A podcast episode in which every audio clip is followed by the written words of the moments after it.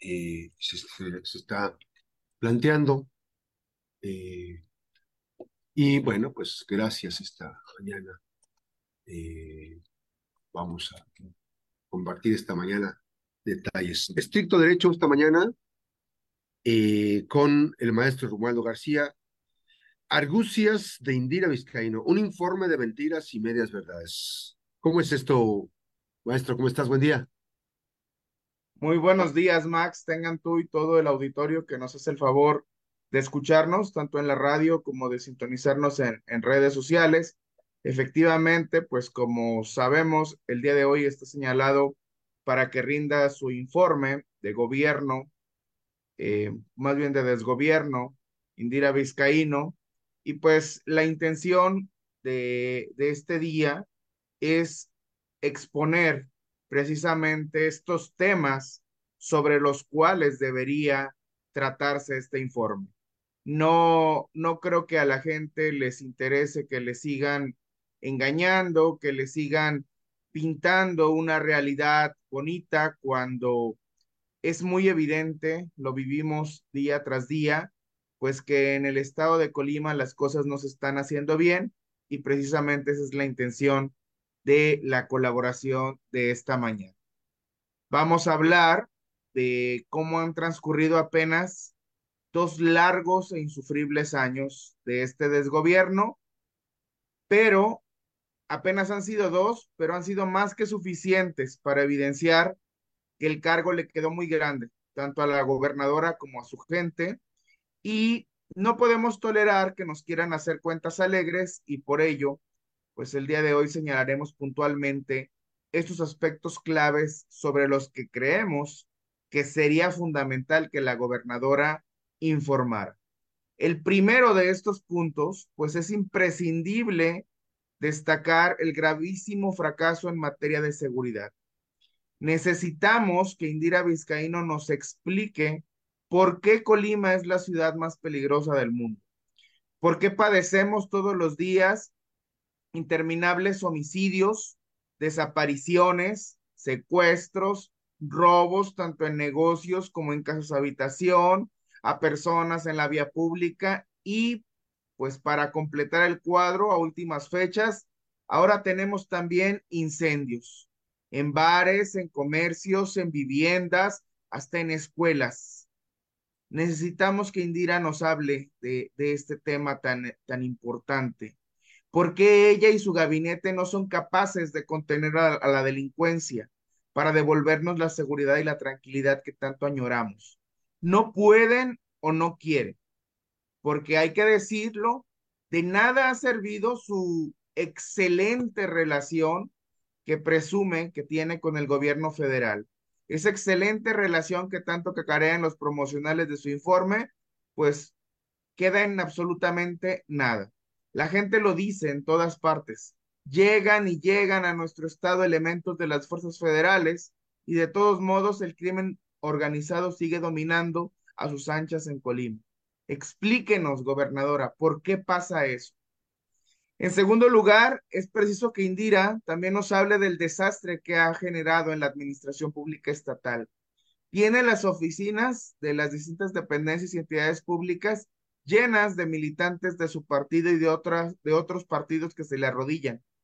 Estas personas ahora ocupan lugares que anteriormente tenían otros que eran un capital humano muy valioso, pero ella decidió prescindir de este capital humano por razones meramente electorales. Y ahora lo que tenemos, y lo dice toda la población que tiene que padecer la desgracia de hacer trámites gubernamentales ante esta gente, pues que sigue sin aprender, sigue sin todavía asentarse en estos cargos que les cayeron de, del cielo, pues tenemos un gobierno sumido en el caos, sin pies ni cabeza, que se sigue sosteniendo todavía gracias a los inestimables esfuerzos del personal sindicalizado. Y sin embargo, este personal sindicalizado es al que cada vez que ha podido, Indira le ha escatimado tanto el reconocimiento como el disfrute de sus conquistas laborales. Para muestra, el eterno adeudo del gobierno estatal con el IPECOL. La gobernadora ha sido omisa en pagar no solo lo que debían las administraciones anteriores, sino también, pues ella ya se sumó a esta conducta indebida y también ha sido omisa en pagar las aportaciones que corresponden a su periodo. Solo por esa omisión a ella y a su secretaria de Finanzas se les debería fincar responsabilidad penal y administrativa. Es la misma conducta por la que tienen abierta una carpeta de investigación tanto Ignacio Peralta como Carlos Noriega. ¿Por qué con ellas no se procede igual? Pues por dos razones elementales. La primera, porque tanto el fiscal general como el fiscal anticorrupción le deben el puesto y pues no van a hacer algo que ella no les autorice, que ella no les permita. Y la segunda, pues porque como ya lo hemos mencionado, la Fiscalía General está en la misma situación irregular. Y el fiscal, el Brian, pues yo creo que no quiere que luego lo vayan a enjuiciar penalmente por estas mismas irregularidades.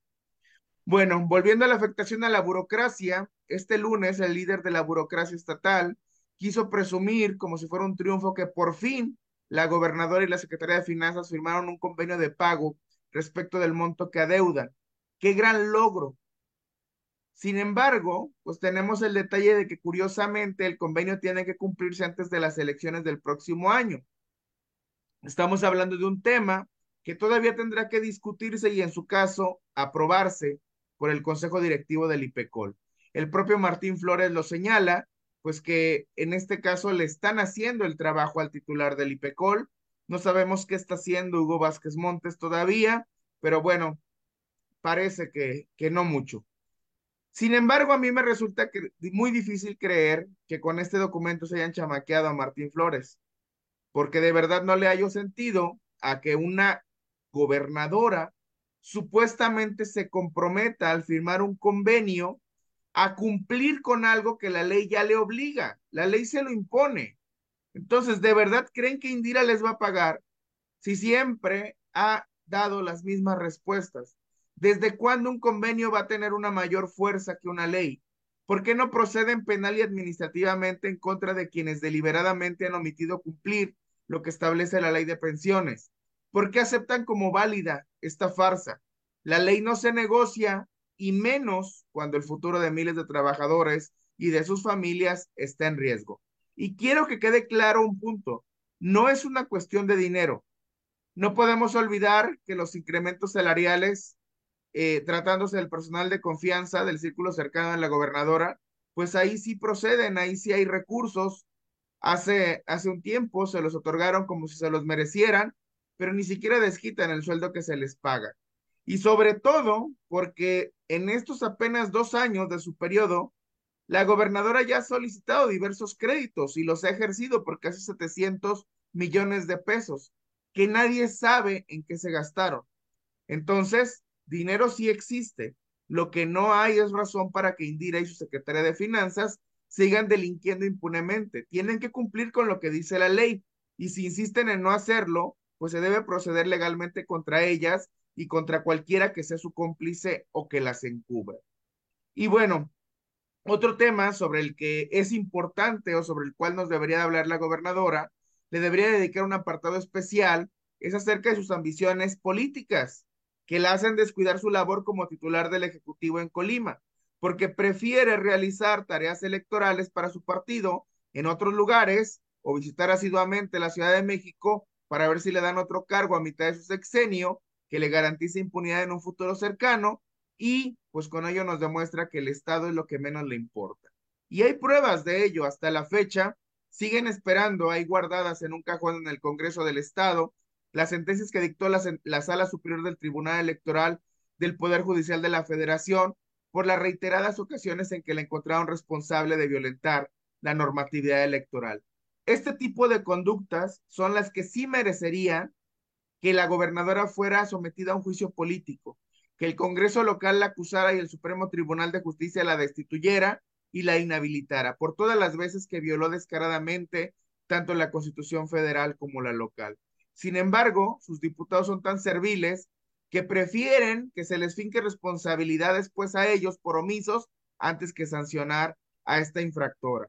Pues ya nos han demostrado con creces que el juicio político en Colima únicamente sirve cuando se trata de perseguir opositores, aunque de pasada perjudiquen a políticos de otros partidos que habían estado colaborando con la gobernadora, pero aquí lo único que nos viene a demostrar es que también en este aspecto, en la cuestión política, pues el manejo que ha tenido el gobierno estatal es pésimo. No sé si tengamos que ir a una pausa o terminamos con, con la colaboración en este momento. Eh, vamos a ir a una breve pausa. Estamos platicando con eh, Romualdo García, el maestro Romualdo García, estricto derecho esta mañana, precisamente con el tema del informe. Vamos a recapitular en esta breve pausa. Vamos a recapitular algunos temas importantes de lo que se ha estado planteando el propio eh, Romualdo García. A las eh, 8.22 estamos en la Mejor FM Noticias, nos quedamos en redes, en vivo, y regresamos después de la pausa a la radio. Eh, maestro, hay un dato ahí eh, interesante.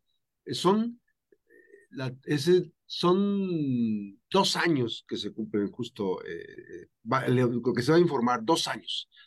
Evidentemente ella planteó, eh, estamos a un año de que dijo que la turbulencia económica se iba a acabar eh, y los problemas iban a acabar en tres años, o sea, el tercer año de su gobierno iba a ser un despegue. Eh, ¿Qué crees tú que ha tenido con, con los temas que se han planteado? eh, poca claridad, esto es lo que estás planteando en materia de seguridad, en materia de manejo de recursos económicos, en el tema político, que finalmente el tema político eso es muy emblemático, ¿no? Pues yo creo que lo que podríamos decir al respecto es que ya no tiene ni pista siquiera para poder hacer este despegue. ¿De qué manera? ¿Con, con qué recursos? ¿Con qué aliados? Y sobre todo, ¿con cuál apoyo popular? la gente está evidentemente desencantada. Hay que recordar que ya llega en condiciones, pues, no tan favorables, no llega con un apoyo popular desmedido, gana con apenas 100 mil votos la elección, que es, se queda, es un número que se queda bastante lejos de los anteriores este, vencedores de las elecciones constitucionales. Y sin embargo, al año siguiente, cuando se lleva a cabo esta esta jornada de la, de la, de, de la consulta que hacen por parte del gobierno federal, logra aportarle solamente 80 mil votos. O sea, de un año para otro, estamos hablando de 2022, ya había perdido 20 mil y todavía no habíamos padecido todas estas situaciones. No quiero imaginarme a estas alturas del partido, pues cuántos votos ha perdido todavía aparte de esos. Creo que en este momento el único apoyo que les queda que le queda pues es el de sus subordinados, a quienes beneficia con un cargo que en muchas ocasiones no se merecen, y si acaso pues el de las familias de estas personas que se han visto beneficiadas por estos salarios que perciben. Bien, continuamos, regresamos ya a la radio a las 8 con 24, platicamos con el maestro Romualdo García, esta mañana estricto derecho. Gracias. Gracias, Max. Pero bueno, así revisáramos área por área, podríamos advertir con facilidad que el de Indira es un gobierno fallido. No ha fallado solo en lo que ya señalamos, también ha fallado tratándose de los maestros, los campesinos, los transportistas, los pacientes de las instituciones de salud, los estudiantes, los propios pueblos originarios, los familiares de los desaparecidos, los sindicatos. Les ha fallado hasta sus propias compañeras de partido, que han sido valientes para señalarle en su cara a la gobernadora sus errores garrafales, pero ella ni se inmuta porque Indira ya ha tomado la decisión de ser como Carlos Salinas, ni las ve ni las oye. Y precisamente este tipo de conductas pues nos dan un resultado lapidario. Las encuestas publicadas por los medios nacionales lo estuvieron señalando mes tras mes y finalmente, en noviembre de 2023, para que celebre con ganas su segundo año de desgobierno, Indira logra alcanzar el premio por el que había estado trabajando arduamente ahora sí puede presumir que es la peor gobernadora de México, el lugar 32 de 32. Qué lamentable. Y no por ella, ni por sus séquito de incompetentes, que lo tienen bien merecido, sino por nosotros, la población colimense, que hemos tenido que padecerlos todo este tiempo. Ojalá sintiera un poco de vergüenza y en un arranque de sinceridad rindiera ante el Poder Legislativo un informe que toque estos temas que son del mayor interés de la sociedad. Quisiéramos que fuera un auténtico acto republicano, pero desde ahora les puedo asegurar que no será así. La gobernadora tiene en la bolsa, como bien le enseñó su jefe Nacho Peralta, a una mayoría legislativa antinatural, conformada por personajes acomodaticios que renunciaron a ejercer como representantes del pueblo porque decidieron mejor convertirse en sus cortesanos. Y este grupo de diputados y diputadas serviles no está dispuesto a exigirle cuentas a Indira, porque les ha comprado la voz y la conciencia. Y en lugar de cuestionarla, están desde ahora más que dispuestos a replicar las argucias que hoy diga la gobernadora, para después celebrar junto con ella y los demás rapaces que la acompañan estos dos años plagados de corrupción, de opacidad, de cinismo y en resumen, para festejar estos dos años de desvergüenza. Es cuanto más. Oye, qué, qué duro está esto que acabas de comentar, eh, Romualdo. Evidentemente, pues dices tú, yo, yo no vería, no sé cuánto representa, por ejemplo, el haber incorporado a Virgilio Mendoza, el haber incorporado a Gabriela Benavides, a Leoncio Morán Sánchez, o sea, ¿no crees entonces que se recupera con el reclutamiento de estos actores políticos?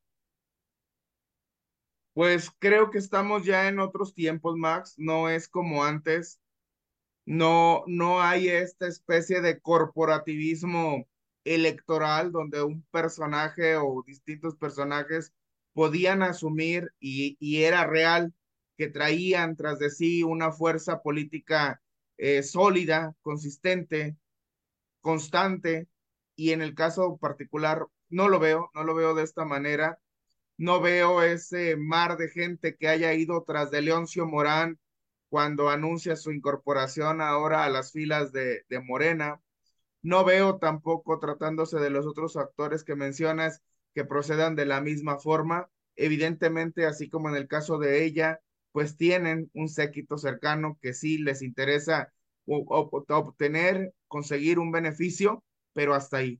No veo un apoyo popular que se pueda volcar en estos casos para con ellos. Bueno, pues hoy vamos a estar escuchando. ¿Vas a ver el informe? ¿Vas a checar o ya crees tú que no vale la pena? No, Max, hay cosas más importantes que hacer antes de escuchar esta sarta de argucias, de mentiras, de falacias que, que nos va a recetar en un rato más la gobernadora. Maestro, eh, el otro sí, por favor. El otro sí, tenemos ya en, en otro episodio bochornoso para la justicia y para la política en nuestro país, ya se presentó, bueno, ya se aprobó primero una renuncia de un ministro de la Suprema Corte y ya se presentó en consecuencia la terna para sustituirle. Y al respecto, solamente quiero destacar un tuit, una publicación que hiciera en esa red social en el año 2015 el presidente, el ahora presidente López Obrador, quien señaló que nunca se debería permitir el amiguismo, el influyentismo, el nepotismo, ninguna de esas lacras de la política, porque Morena debía ser faro de moralidad. Y sin embargo, nos receta en esta terna a Berta María Alcalde Luján, a Lenia Batres Guadarrama y a María Estela Ríos González, queriendo eh, aparentar que como se trata de mujeres, pues es una terna bastante positiva para, para nuestro máximo tribunal. Sin embargo, estamos hablando de tres militantes visibles del, del partido Morena y además alcalde Luján, pues es la hermana de la secretaria de Gobernación e hija de la expresidenta del Consejo Nacional de Morena, Berta Luján. Eh, Lenia Batres es la hermana del jefe de gobierno de la Ciudad de México, Martí Batres Guadarrama. Y Ríos González es nada más y nada menos que la actual consejera jurídica del propio presidente de la República. No hay manera, retomando la, las, las prohibiciones o estas directrices que diera el propio López Obrador, no hay manera de aprobar a ninguna de estas tres. Evidentemente, el resultado pues puede terminar al final en que él sea quien designe directamente eh, dentro de quienes propone, dentro de esta terna que propone, y sin embargo creo que ese sería el peor de los escenarios. No hay forma de que el Senado de la República pueda convalidar mediante su voto a ninguna de las tres propuestas es, es terrible, es, es grave que se haya degradado tanto la política y más cuando se hablaba pues precisamente de que este partido iba a ser un faro de moralidad. Pues parece que ya se, ya se olvidó bastante ese, ese aspecto y ahora lo que, lo que ha sido, pues ahí lo tenemos, el, el resultado. Nepotismo, influyentismo, amiguismo, eso es lo que campea actualmente en el gobierno, tanto en el federal como en el local. Gracias. Terrible el tema. Gracias al maestro Romualdo García, estricto derecho, esta mañana en la Mejor de Noticias. Gracias, buenos días, maestro. Saludos. Buen día, gracias. Ha sido una breve pausa. Regresamos a las 8 con 31. Regresamos.